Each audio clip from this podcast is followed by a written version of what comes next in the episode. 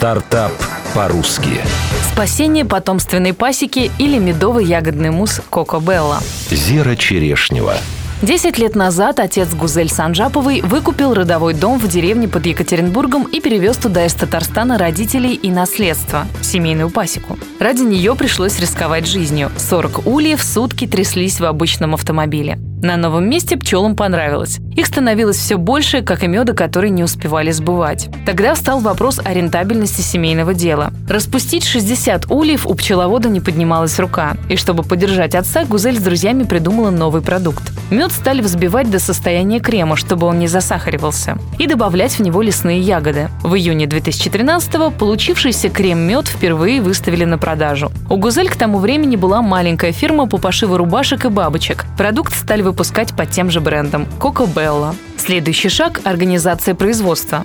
Деньги на первый цех собрали краудфандингом. Гузель хотела обеспечить работой жителей деревни. Сейчас у нее работают 5 постоянных и более 30 сезонных сотрудников. А команда стала выпускать еще один продукт – медовый мусс с интересной палитрой вкусов – черника-розмарин, облепиха корица, клубника, базилик. О том, как делают мусс, рассказала коммерсант ФМ автор проекта Гузель Санжапова. Мы взбиваем мед на специальном оборудовании при низких температурах и смешиваем его с измельченными ягодками, лесными орехами и травами травами. Именно так создаются вкусы, которые даже привередливые дети обожают.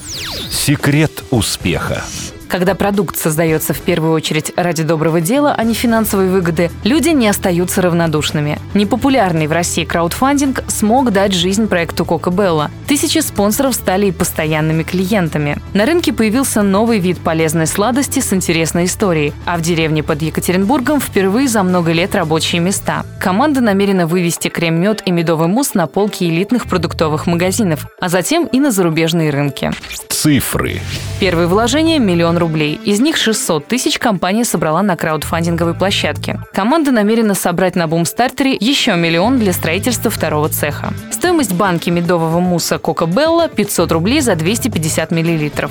За 2014 год компания продала 7 тысяч банок медового продукта. Стартап по-русски.